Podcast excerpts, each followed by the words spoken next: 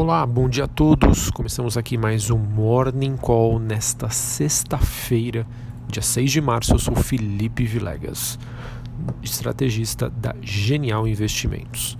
Bom, pessoal, seguimos em um ambiente extremamente incerto e desafiador e repetindo a mensagem que eu passei ontem para vocês. Sim, de acordo com especialistas, analistas, a dinâmica dos mercados parece muito neste momento com uma dinâmica de final de ciclo ou crise econômica, crise financeira, etc. Tá? Não é a base, não é o cenário base da maioria dos investidores e analistas, mas não poderemos ignorar estes sinais e quais são eles. Bom, hoje temos mais uma rodada então de forte queda para as bolsas globais começou ontem, se persiste hoje. Ouro próximo dos 1.700 pontos, ou seja, subindo. Os juros americanos nos pisos históricos. Bancos europeus caindo nas mínimas. Petróleo, né, quando a gente fala das commodities, caindo para menos de 45 dólares o barril. Minério de ferro recuando em Londres, reduzindo assim o seu ganho semanal. Então a gente converge aí para um cenário de forte aversão ao risco.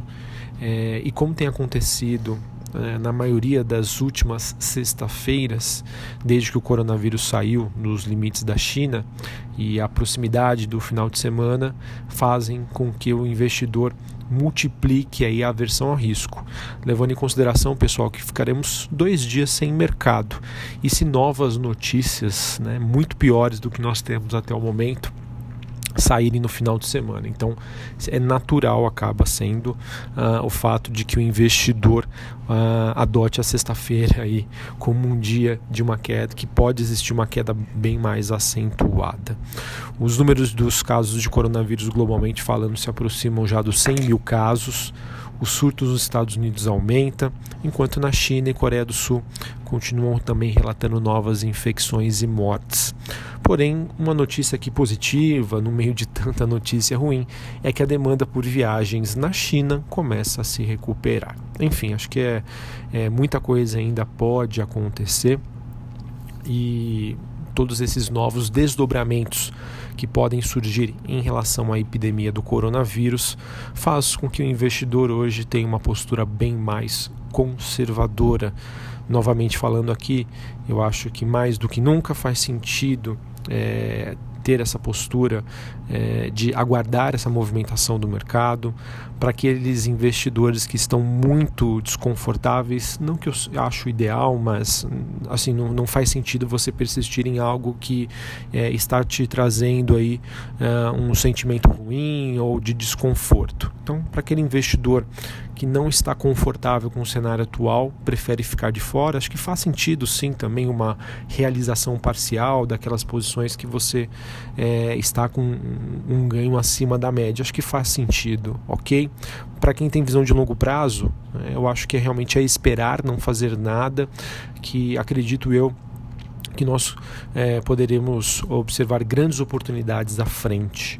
É, mais uma vez, conforme eu já disse ontem, agora mais do que nunca aquela reserva de oportunidade, ou seja, se você tinha algo é, reservado ali para comprar ações no curtíssimo prazo, espere, espere um pouco, deixe o mercado é, fazer a sua movimentação. É bem provável, pessoal, que grandes gestores né, comecem a mudar o seu posicionamento em relação à bolsa. Então, por conta disso, o que a gente pode chamar de um efeito manada pode acabar pressionando bastante os ativos. Isso porque aqui no Brasil a gente acaba sendo passageiro de toda essa situação que, é, que, é, que a gente observa no cenário internacional. É, reforço que ainda tem uma visão bastante construtiva de Brasil, acredito no, no, no nosso crescimento, mas a gente não vive numa bolha. A gente depende do humor do investidor estrangeiro que neste momento adota uma postura mais conservadora e ele vai sair de ativos de risco principalmente quando esses ativos de risco é, são de países emergentes, como é o caso do Brasil.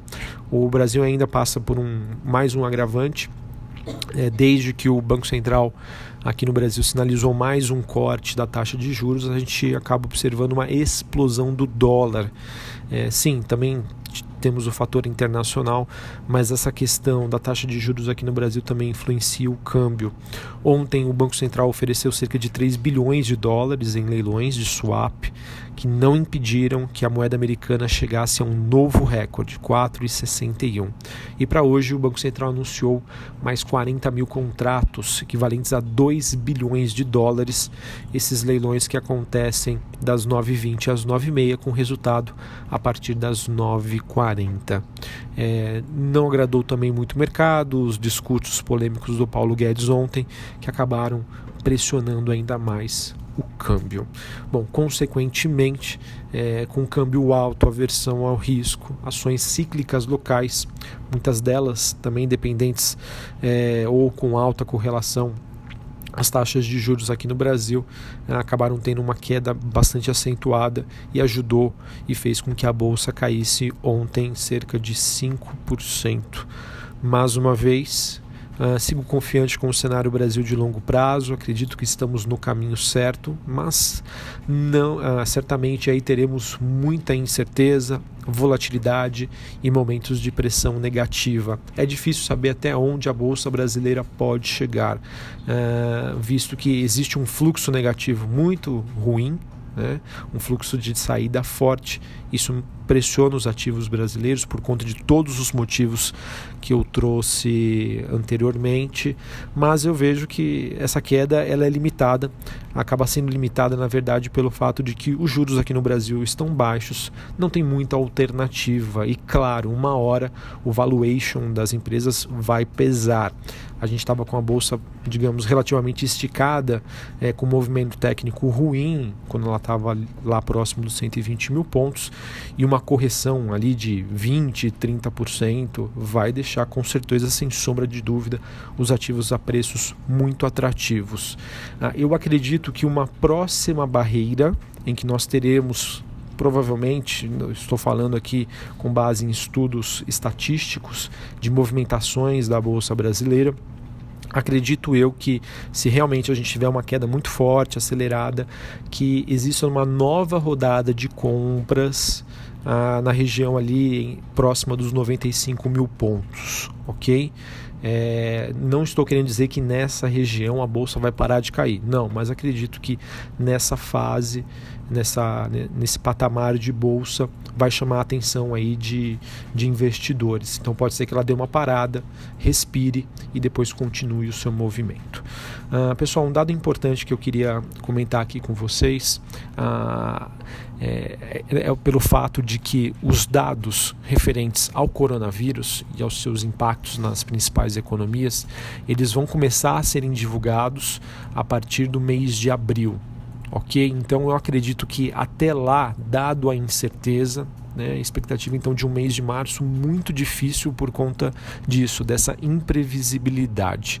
Acredito eu que, mesmo com dados ruins a partir que serão divulgados a partir do mês de abril, uh, já com um mercado, com um cenário em que ele consegue uh, fazer projeções e ter uma, uma, uma, digamos, uma maior previsibilidade, pode ser que mesmo com dados ruins, a bolsa comece a reagir aí de uma maneira uh, mais positiva frente a um cenário agora entre aspas mais previsível tá bom?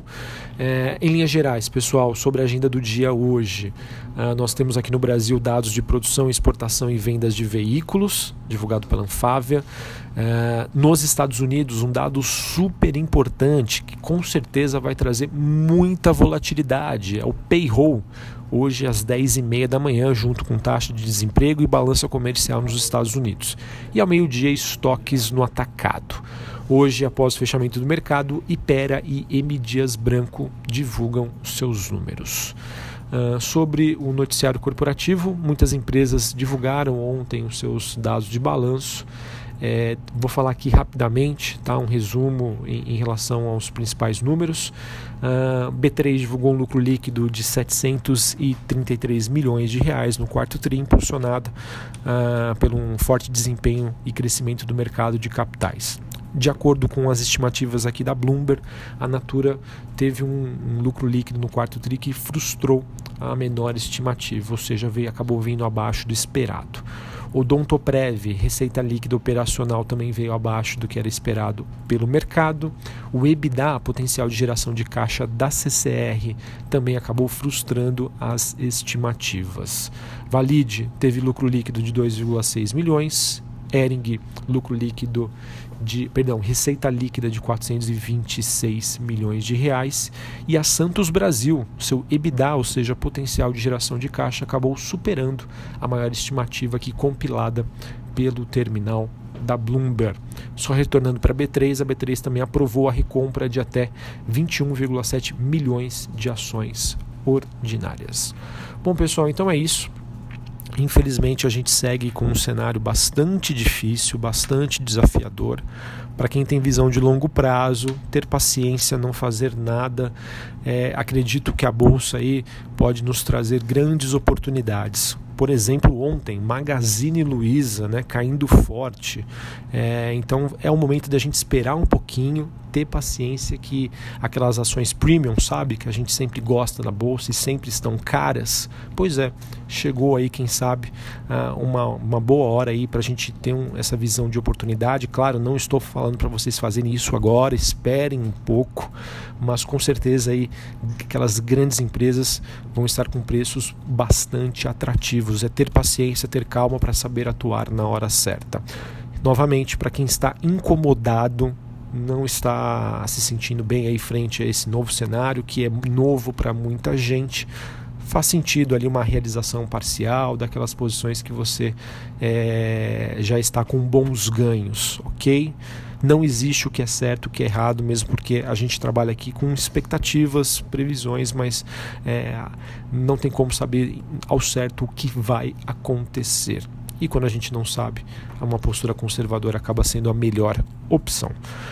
Um abraço a todos, uma ótima sexta-feira, um excelente final de semana e a gente retorna na próxima segunda-feira. Valeu, um abraço e até a próxima.